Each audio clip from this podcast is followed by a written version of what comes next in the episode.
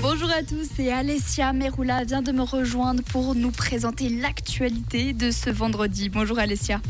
Bonjour Jade, bonjour à toutes et à tous. Deux initiatives vaudoises pour un salaire minimum aboutissent. Le premier texte vise à ancrer le principe d'un salaire minimum dans la Constitution.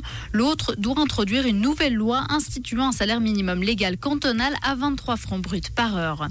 L'interdiction des débats dans les écoles vaudoises fait encore parler d'elle. Le 8 septembre dernier, 57 personnes ont déposé un recours contre la directive du département de l'enseignement et de la formation.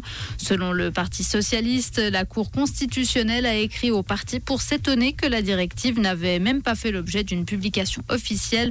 Cela pourrait vouloir dire qu'elle n'a aucun effet juridique.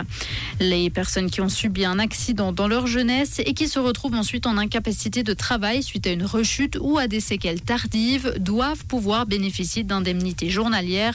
Le Conseil fédéral a mis en consultation aujourd'hui une modification de la loi sur l'assurance accident en ce sens.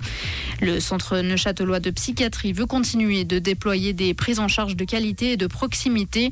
C'est pourquoi le Conseil d'État sollicite un crédit de 3,17 millions de francs pour mettre en œuvre ces options stratégiques à l'horizon 2030.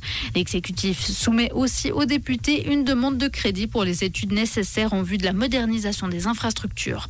On ne connaît toujours pas l'étendue exacte de la catastrophe humaine qui frappe l'est de la Libye. C'est ce qu'a estimé le responsable de l'ONU pour les situations d'urgence aujourd'hui. Il a ajouté que le niveau des besoins, le nombre de morts sont encore inconnus.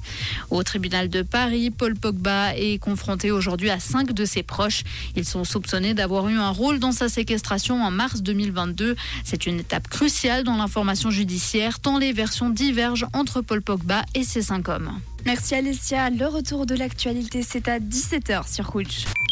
Comprendre ce qui se passe en Suisse romande et dans le monde, c'est aussi sur Rouge.